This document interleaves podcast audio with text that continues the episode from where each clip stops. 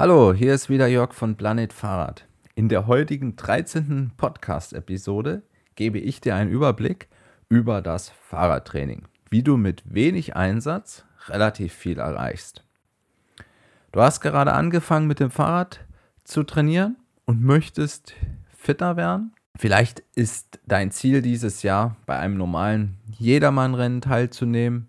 Vielleicht klappt das ja irgendwann noch im Herbst trotz der Covid-19-Pandemie. Oder du willst einfach die Zeit auf deinem Hausberg verbessern oder bei der nächsten Radtour nicht von deinen Freunden am Berg abgehängt werden. Ganz klar, Radfahren hat eine positive Wirkung auf deinen Organismus. Durch die regelmäßige Bewegung reduziert sich das Herzinfarktrisiko um die Hälfte, weil das Herz will einfach beansprucht werden. Außerdem wird auch noch das ganze Herz-Kreislauf-System verbessert und so das Risiko von Erkrankungen gesenkt.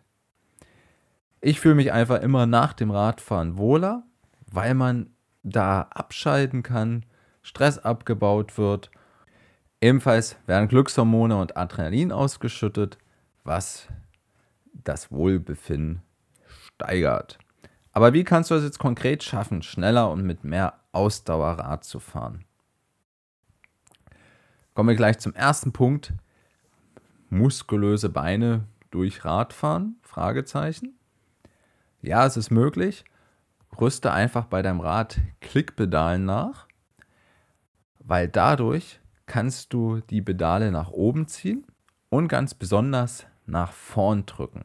Das klappt mit normalen Pedalen nicht, weil du ja da einfach abrutschen würdest. Jedoch fanden einige Studien heraus, dass äh, Athleten nicht den runden Tritt komplett nutzen, was ja immer oft in diversen Büchern etc. Ähm, vorgebetet wurde, aber das stimmt nicht.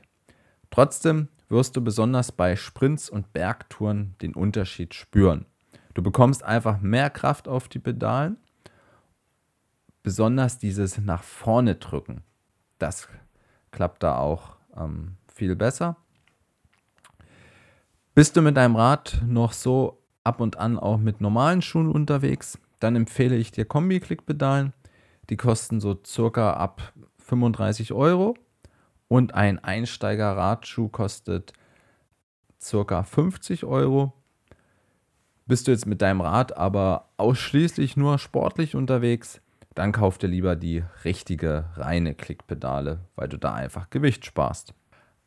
Außerdem kannst du mit den Klickpedalen auch noch ein gezieltes Technik- und Muskeltraining ähm, durchführen, wenn du nämlich einfach nur mit einem Bein pedalierst. Wie lange musst du jetzt Rad fahren, um abzunehmen bzw. Fett zu verbrennen? Das ist der zweite Punkt. Es reicht aus, wenn du mehrmals 30 bis 60 Minuten in der Woche radelst. Achte aber auf den richtigen Pulsbereich. Später gehe ich darauf auch noch genauer ein. Wichtig ist, wenn du nach Hause kommst, lass dich nicht vom Heißhunger zu Süßigkeiten verleiten. Sonst nimmst du vielleicht sogar noch zu. Wie viel Kalorien verbrennt dein Körper? Das ist jetzt natürlich stark unterschiedlich, hängt von deinem persönlichen Gewicht, Geschlecht etc. ab. Als mh, mm, Pauschale kann man so sagen, bei 15 bis 18 km/h sind es 420 Kalorien in der Stunde und wer 24 bis 28 km/h unterwegs ist pro Stunde, der verbraucht so circa mehr, circa 800 Kalorien. Bei einigen besseren Radcomputern sind dann auch die Kalorienzähler dabei. Ich habe allerdings da selber noch nie so drauf geachtet.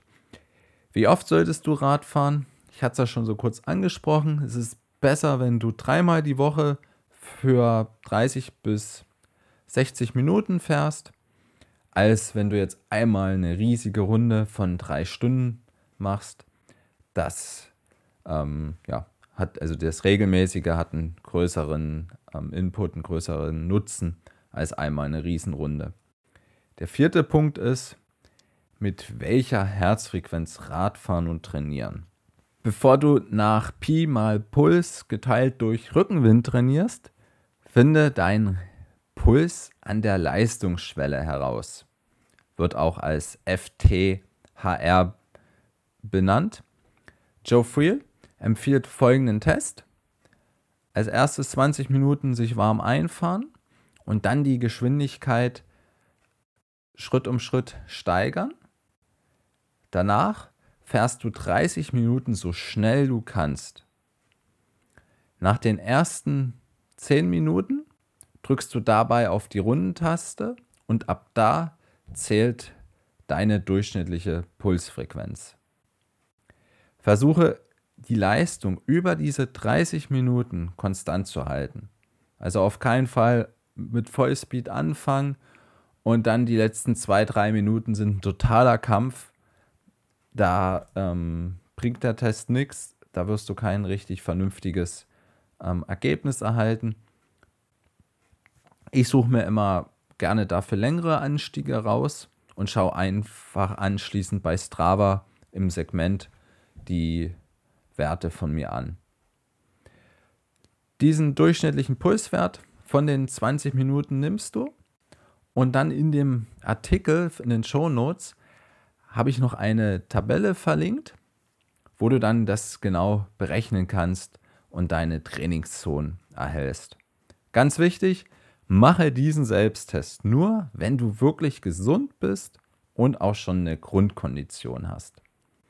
Der Puls schwenkt natürlich etwas, darum mach den Test lieber mehrmals über das Jahr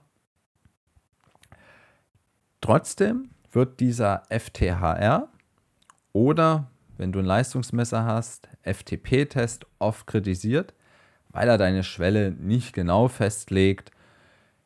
Für eine ganz exakte Bestimmung der Trainingsbereiche müsstest du jetzt eine richtige Leistungsdiagnostik im Labor durchführen. Das ist allerdings für den durchschnittlichen Hobbyathleten ja, denke ich, Kosten Nutzen eher weniger sinnvoll. In anderen Büchern wird auch der maximale Puls verwendet, der dann noch kurioserweise durch eine Faustformel ähm, berechnet wird. Einfach Lebensalter minus einer bestimmten Zahl. Aber ja, davon bin ich nicht ähm, begeistert von dieser pauschal, pauschalen Methode. Da ist oben der, der genannte Test auf jeden Fall besser. Fünftens, wie trainierst du, um schneller auf dem Fahrrad zu werden? Das eine Zauberwort heißt Intervalltraining, was ja in der letzten Zeit auch unter der HIT-Methode beliebt geworden ist. Da fährst du dich einfach 20 Minuten wieder entspannt ein und dann je nach Modell gibst du 30 bis 60 Sekunden alles dann immer zwischendurch eine kurze Ruhepause und dann wieder 30, 60 Sekunden. Das machst du einige Minuten, einige Minuten, bevor dann hast du wieder eine gewisse Zeit, fünf Minuten ähm, Erholung oder zehn Minuten.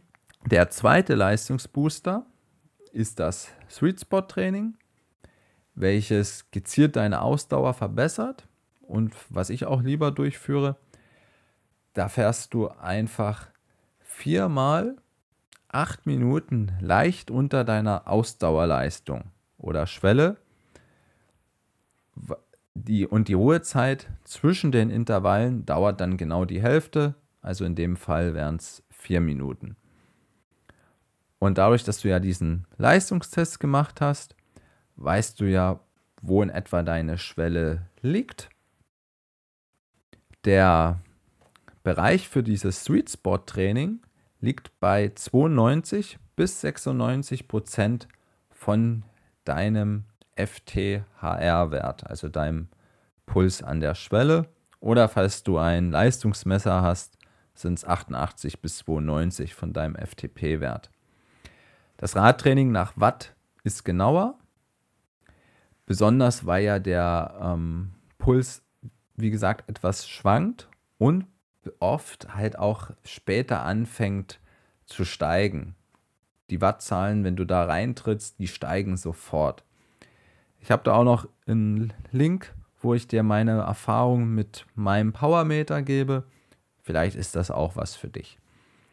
Eine ganz große, umfangreiche Bibliothek und Ideen an Trainingsworkouts findest du kostenfrei auf Trainer Day. Das habe ich auch verlinkt. Da kannst du einfach mal durchschauen. Jetzt kommen wir zu sechstens, die optimale Trittfrequenz zum Radfahren. Besonders bei längeren Radtouren wird eine höhere Trittfrequenz von 100 bis 110 Umdrehungen pro Minute empfohlen, weil da die Beine einfach mit weniger Kraft treten müssen und besser durchblutet werden. Aber das wirst du garantiert nicht sofort schaffen. Darum ist es besser, deine Muskeln langsam anzupassen. Probier am Anfang so 80 bis 90 Umdrehungen aus. Wichtig ist, wenn die Trittfrequenz niedriger ist, bei 60 und weiter unten, das erhöht die Kniebelastung, was vielleicht zu Knieschmerzen führen könnte. Darum lohnt sich auf jeden Fall die Anschaffung eines Trittfrequenzsensors. Ist ja auch häufig bei besseren Radcomputern schon im Bundle-Paket mit dabei. Oder sonst kannst du dir auch einfach einen einzelnen Sensor kaufen. Kommen wir zu siebens. Was solltest du während der Radtour trinken? Früher war ja mal die Apfelschorle das optimale Getränk für Radsportler, aber mittlerweile sind sich da die Experten und Wissenschaftler uneinig. Für kürzere Touren bis zwei Stunden reicht ganz normales Wasser.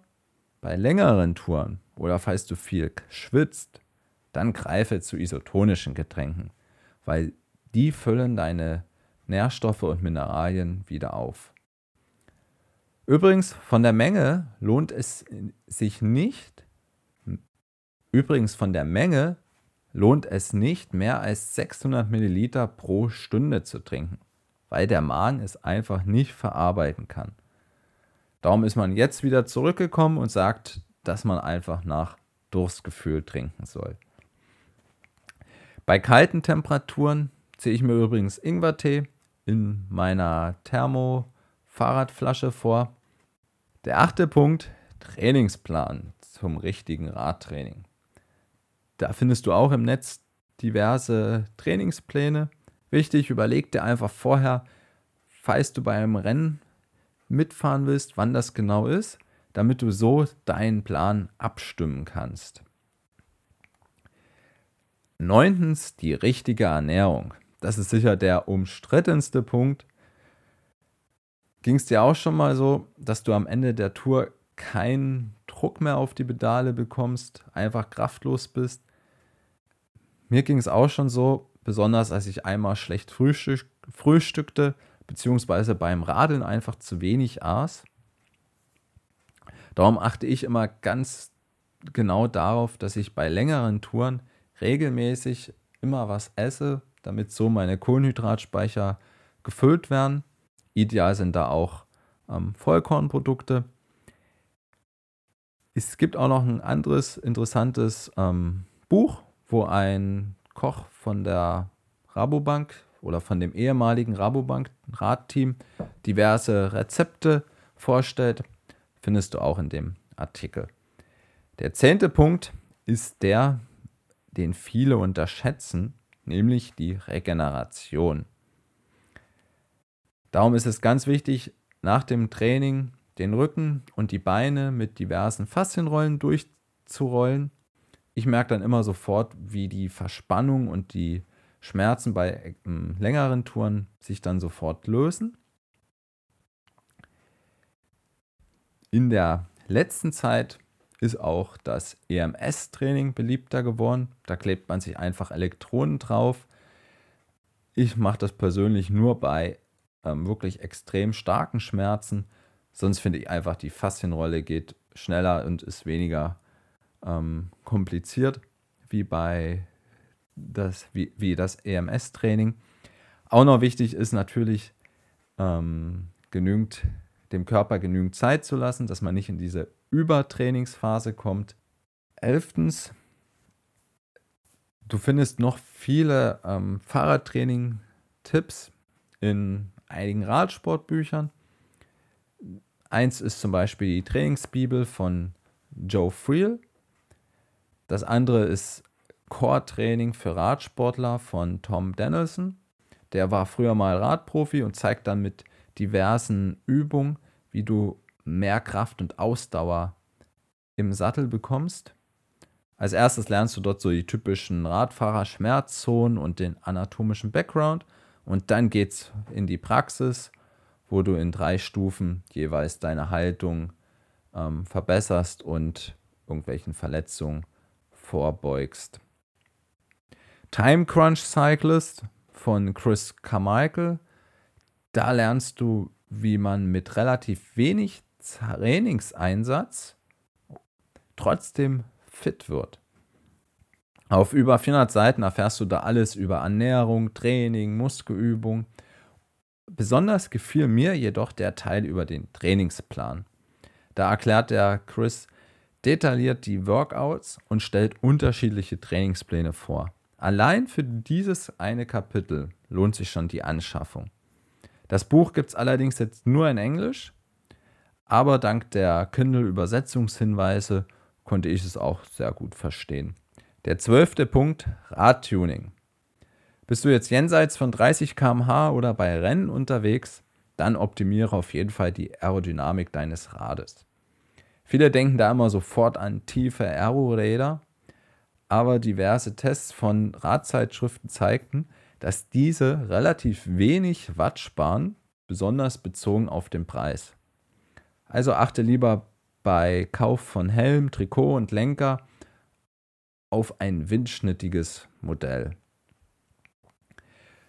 Damit du ohne Schmerzen lange im Sattel bleiben kannst, investiere in ein Bike-Fitting. Dann kannst du nämlich auch viel besser im Unterlenker fahren und sparst da ordentlich Watt. Und jetzt sind wir schon fast am Ende. Ich muss dir noch einen kleinen Mahnhinweis geben. Du wirst wahrscheinlich mit den Tipps, die ich dir hier verraten habe, nicht die nächste Tour der France gewinnen. 13. Was ist dein Tipp? Was hilft dir schneller zu werden? Ich freue mich, wenn du mir deinen Kommentar hinterlässt. Weitere Infos findest du dazu einfach in den Shownotes.